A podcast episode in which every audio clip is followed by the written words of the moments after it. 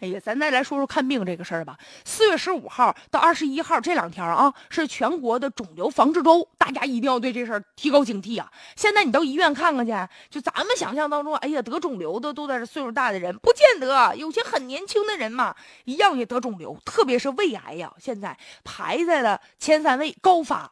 有个十八岁的绵阳的姑娘婷婷，高考之后人呐就特别瘦，老肚子疼，他妈就给她送到医院一检查，哎呦，十几岁的孩子。居然呢，说这胃癌，就因为啥呢？爱吃那小食品。你说一个十八岁的姑娘，经常吃烧烤，就导致最终就胃癌了。要说吧，烧烤啊、火锅啊，不是不能吃，吃行，但得隔三差五，差不多点吃。你觉得嘴？麻了、辣了、过瘾了，但是这个胃呀，它受不了啊。所以啊，当身体无福消受的时候，它就会反馈给你。所以人有的时候啥呢？吃的时候不讲究那个，我高兴就行，那恨不得流着口水吃，哥们干啊，就祸害自己的身体。等有一天真给你点颜色看看，告诉你说你这生命啊不行了，后悔来不及了。